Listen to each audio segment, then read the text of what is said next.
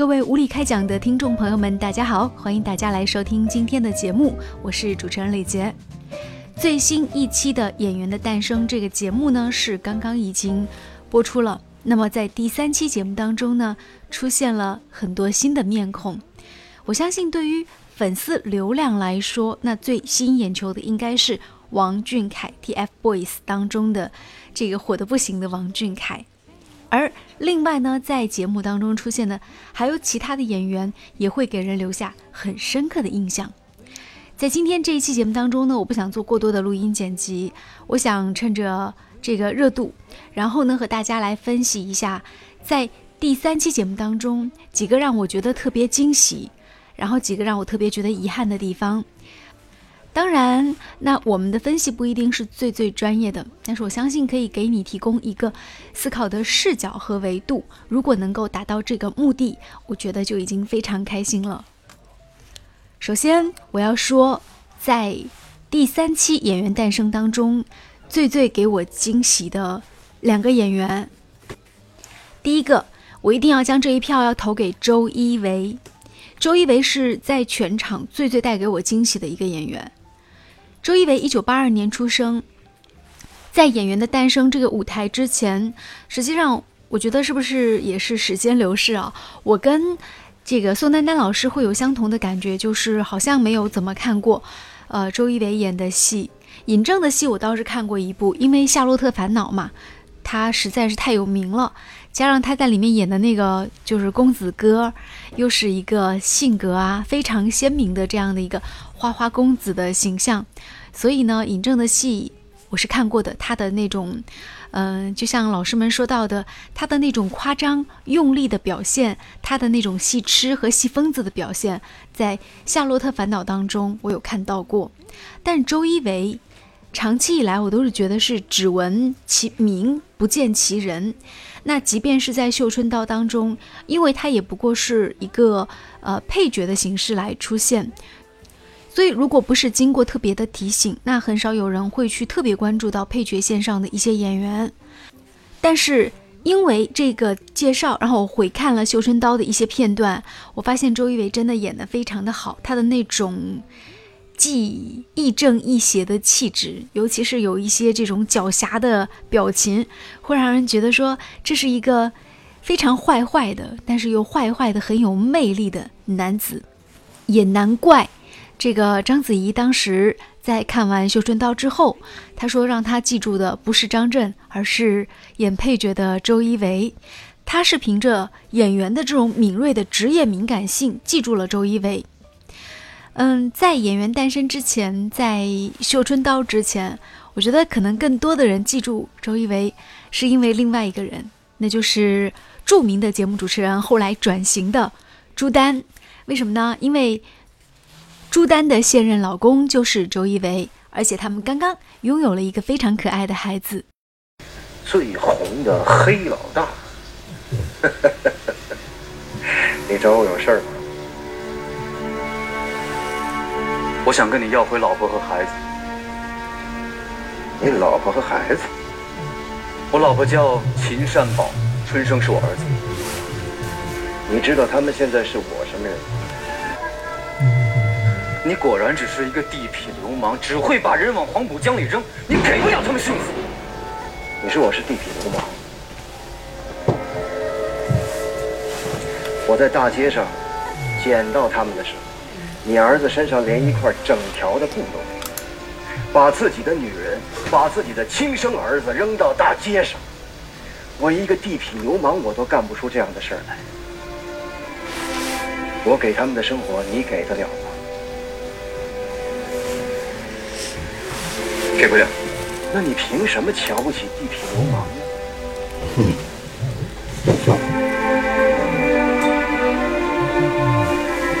就凭我黄旭初堂堂正正做人，不做日本人的狗。你说什么？我不做日本人的狗。我说，你叫什么？黄旭初。我简单回去倒过去看了一下资料，朱丹应该是出生在一九八一年，周一围是出生在一九八二年。那照着这个年纪来看的话呢，朱丹是比周一围要大一岁。不过他们两个看起来真的是非常登对，而且，呃，据说两个人之间擦出爱情的火花。那个过程当中，他们还演了一部戏，这个戏里两个人演的是一对互相对怂的律师，呃。会有特别多的精彩的火花和片段。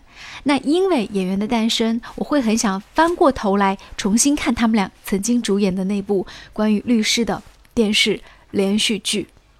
周一围是一个声音非常有魅力的男演员，据说在北影他也是担任他们的台词课的老师。所以难怪宋丹丹在说，听到周一围的声音，就觉得他具备了一个好演员的一个先决条件，就是具有那种辨识度很高的声音，而且他知道在处理很多台词的时候，一个好的演员应该用什么样的台词去描述他。我觉得拥有好声音的人，他一定是很有魅力的人。那无论他是什么样的一个形象面目出现，你有时候听听这个人的声音，就会。就会迷恋那个声音。那对于我这样一个，呃，特别迷恋声音的人来说，我会觉得很多时候很多声音对人的这种打动，它会比它的外在形象更加更加的能够撞击人心。这也是为什么很多人到今天还会非常喜欢看，嗯，我觉得台词很好的几个演员啊，比如说像这个王志文老师的戏，对吧？就是声音太有魅力了，包括。在我印象当中，我觉得中国台词最好的两个演员，一个是王志文，一个是张涵予。在这个男神当中，女生当中台词很好。其实，在上一场演员 PK 当中，我记得辛芷蕾的台词也让我留下了很深刻的印象。台词功底非常好的老师，就会让你印象非常非常的深刻，具有很鲜活的辨识度。呃，最后就是关于周一围这个片段，我还想八卦一下，因为。就是谈到周一围，就会谈到他的老婆朱丹，嗯，他们两个人之间曾经有就是填过一个互相的这个，嗯，觉得自己像什么的一个表格。那在这个上面很有意思哦。尽管说周一围比朱丹其实要小一岁，但是呢，你看看周一围对自己的评价呢是老夫子，嗯，自认为最喜欢是泡茶，然后就懒在那里不动打坐。呃，朱丹的自我评价是像个孩子。挺有意思啊，朱丹呢是毕业于浙江传媒学院的播音主持，周一围呢是北京电影学院表演系。再看一下他们曾经的经历，朱丹呢是浙江卫视的主持人，呃之后呢又演了很多电视剧，包括跟王志文有搭档过。周一围呢，他的主要作品包括有《深牢大狱》《空巷子》和《苍穹之》。那么周一围其实更被人记住的应该是。早期演海盐剧《深牢大狱》，嗯，在后面就是演《绣春刀》。那我相信这一次被大家记住，应该是他在这个银幕当中，然后呢是周一围做的一个银幕呈现。那相信我觉得这一次他和那个章子怡要共同搭档演的《胭脂扣》的片段，要还原啊梅艳芳和永远永远最。最帅的张国荣之间的这个戏啊，我觉得这个戏其实还蛮符合周一围去演的。为什么？因为周一围长得，大家仔细看，和张国荣之间非常非常的神似啊。所以他当时拿到剧本之后，也没有去背台词，然后好像在那里看漫画，然后又听音乐。其实你不要以为他在玩，很多时候他可能就是通过这种方式去寻找这个。演员角色的感觉，因为在剧中，大家记不记得在《胭脂扣》里面，其实张国荣演的那个角色就是有一点点小慵懒的这种感觉，而且他们两个人剖出来的剧照，就是一个好像是有一个抽大烟的这种感觉。嗯，周一围曾经对自己有这样一个描述，他说：“我具有狮子座的特点啊，他是狮子座。”怪不得有一个非常抓人的眼睛，而且有一个非常有魅力的声线。以上就是周一围在第三期演员诞生当中，我觉得是最大最大的一个亮点和惊喜，而且非常非常期待他在今后的一些作品当中的表现。我都很想回看他以前的一些作品了。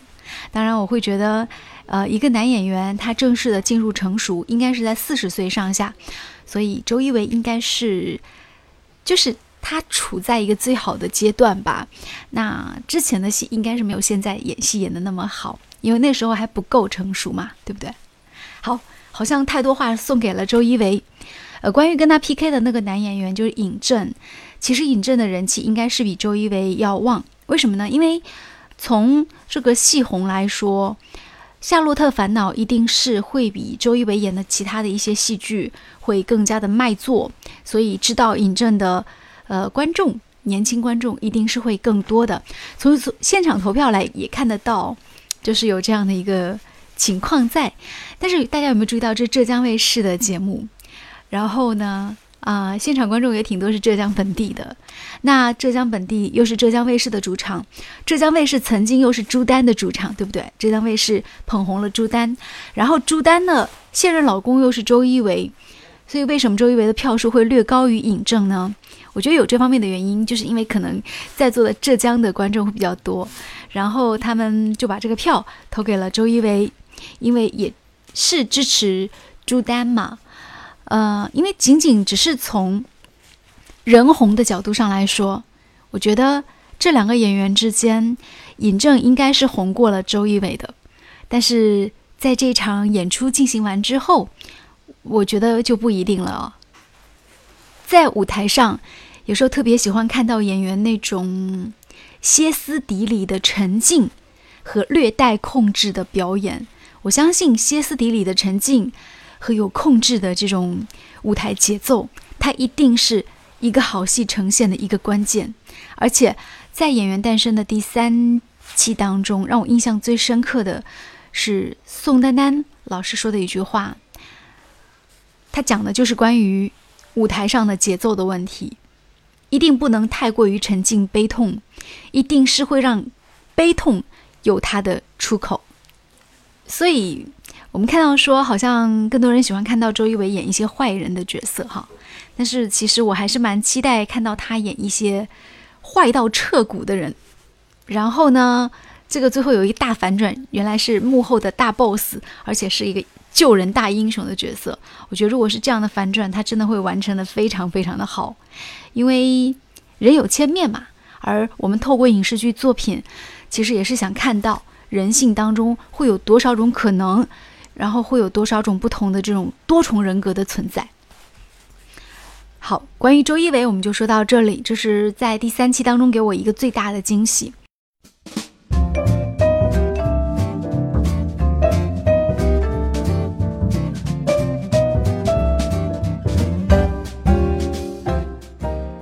第二个惊喜，我想说的是于月仙。嗯。于月仙在跟丹丹老师 PK 的时候，他其实是被丹丹老师给秒杀了，因为十位专业评审都选了丹丹老师，呃，而且宋丹丹演的是《白云黑土》当中经典的这个白云的角色。但是于月轩为什么好呢？其实最早他在舞台上，然后跟一个年轻的女演员搭档在演《唐山大地震》的时候，说实话，那个片段我只记住了王俊凯。对于 两个女演员，我完全就无视掉。为什么？因为我觉得他们演的都不够好。我觉得他们的这种哭没有节制，然后就是他们的悲伤完全是演出来，你一看就是在演的这种感觉，完全没有那种真实的代入感。为什么这样说？因为你要是看过原版的这个《唐山大地震》的话，很多人说徐帆很假，但是。我想问一问，就是有多少人在看唐山大地震的时候，真的看到徐帆的这个表演从头到尾，真的就一点点眼泪都没有掉呢？尤其是在他认回他女儿的时候那几场戏，我觉得徐帆的这种表演，他有一种沉静的这种爆发力，而且他的情绪他是有一个转折的。这就是宋丹丹所说的，为什么看到于月仙这个片段觉得演的不够好，他转折力度不够大。他从头到尾都是在一个情绪里面走的，这个就不对了。他见到他的女儿，这么多年没有见面，当年他亲手抛弃的女儿，然后突然跟他见面，他首先应该是有一个惊愕的表情，然后突然有一秒钟是有大脑放空，就有一点刺激到麻木神经的感觉。那时候应该是很空的状态，他没有表现出来，他直接撕心裂肺的就哭了起来，这个就不对了。对于人物的这种情感，一定是有小细节的这种把握和抠掉的。所以我认为，呃，宋丹丹老师评价的非常好，就觉得这一段不该这样演。但是，我为什么要说于月仙却又是最大的惊喜呢？因为其实，在于月仙和宋丹丹老师在演后面那段戏的时候，就是那个小偷那段戏的时候，他演的是他在《乡村爱情》当中非常经典的一个角色，就是谢大脚。那长时间没跟你唠嗑了，回家了。哎呀，再唠一会儿呗，再唠会儿啊，好几天没见了。行，那就那就唠两句。你挺好的吧？啊啊，挺好的啊，你也挺好的啊。哎，挺好的，大妈，啊，我咋瞅着你像怀孕了呢？怀孕，大妈快八十了，铁树开花呀！铁树开花，那你是咋的了？肚疼。嗯，呀，你这是岔气儿了。嗯，他这刚才来的前儿跑太急了，岔气儿了。嗯，岔气儿好办。嗯，我有个好办法。白大妈，哎，这啥情况？不是，他是这啊？啥情况？我问你。情况不咋回事，白大妈。大家有没有觉得那段戏？很多人说丹丹老师演的好，但是我必须要说，丹丹老师之所以演的好，其实是谢大脚他带入的好。这个戏是应该是谢大脚的主场，因为是谢大脚的超市，然后是谢大脚的超市，他的主场是于月仙的主场。如果不是他代入感非常好的话，丹丹老师是不可能这么快入戏的。而且我觉得丹丹老师的整个的表演虽然说很好，但是他会让我想起了很多在春晚舞台当中那种他的表演当中的很多的这种特质。当然，这是白云这个人物必须要去赋予的。其实这个票根本就没有必要去投，因为他们俩真的都非常的好。尤其是丹丹老师这一票，我也会觉得不知道该投给谁。但是要给于月仙点赞，是因为我觉得这个片段，那即便说他最后是输了。他输给了宋丹丹老师在评审的环节，而且有些人会觉得说他好像演的，呃，什么西瓜砸到地上，他的表情好像就是一下子显得太凶狠啊等等。我觉得那些人的评价，我甚至认为那个评价是错误的。为什么？因为于月仙在穿上那个服装，她变成了谢大脚的时候，她真的就是谢大脚。而且整个演下来的时候，他非常非常的流畅、连贯，而且是带入角色本身。看过《乡村爱情》的人就会记住谢大脚，你会发现他在里面的这个谢大脚的角色和他在这个跟宋丹丹老师搭的这段戏当中是没有任何任何的违和感的，他是完全的呈现谢大脚这个人物的。所以我觉得他演的非常非常的好，至少从这个片段来看。我认为他们两个人就是伯仲之间，你真的很难说清楚到底谁更好，很难很难说清楚。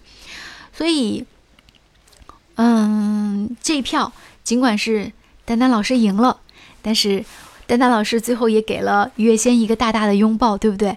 因为他也知道，对手之间，当你遇到一个很强的对手的时候，他就会给你刺激，带来很多新的东西。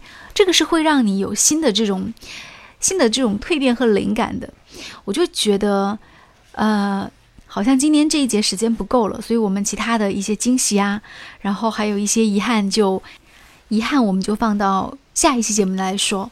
呃，我特别想讲一句话，就是我前一段时间有听到一个嗯节目，就是在喜马拉雅平台表演者说，那当时周迅就谈到说。他有一部电影，就是获了很多国际大奖，叫《厘米的猜想》。然后当时周迅在里面演的是一个女司机这样的角色，呃，而且她是自降了一半的片酬。嗯，在《如果爱》之后有一年没有拍戏，然后接的这个《厘米的猜想》。后来有人就问他为什么在沉寂这么久之后要去接《厘米的猜想》，然后周迅当时说他就是想他希望能够擦出一些火花，而刚好他又认为这个导演他是能够，就是用他的那种强势，然后能够让他擦出火花的。所以周迅当时接了这个比较与众不同的角色，然后果然哦，就呈现出不一样的这种力量感。所以我觉得人是一种很奇妙的这种生灵。为什么要这样讲？因为很多时候，呃，人与人之间的这种关系。包括演员在角色当中所呈现给我们的，哪怕他是温暖的感觉、冷酷的感觉，还是别扭的感觉，还是那种尴尬的感觉，它都是通过关系的这种场的营造去呈现的。演员可能在舞台上呈现出来的是这个样子的这种情绪，情绪很直接的传达给你。而在生活当中呢，其实我们每一个人也都是生活舞台上的演员，人生如戏，全靠演技。其实，呃，我觉得人在这个世界上生活，学一点行为表演学等等等等，没有坏处，因为它会让你去更好的，就是去体验不同的生活方式。当然，也会让你去更快的去接近和了解一些人群。这是一把钥匙。哦，突然又想到一个演员，就是美国那个施瓦辛格，为什么他后来能当州长？可能跟他当演员的经历是有一定的关系的，所以你有没有注意到施瓦辛格走到哪里，跟他的选民之间关系总是很好，因为他比较知道在什么样的场合里，他要表现出什么样的情绪，这个也是一种训练。不要以为自上天习得，他就是真诚而来。好，今天节目就进行到这里，这里是物理开讲。喜欢我们的节目，欢迎订阅我们的频道。嗯，下一期节目当中就来和大家分享一下，在这个。第三期演员诞生舞台当中，我个人会觉得非常非常遗憾的演员，那就是郑浩。嗯，我觉得他这段戏真的没有选好。如果他当时觉得尴尬，他真的可以不演。好，嗯，就分享到这里吧，再见。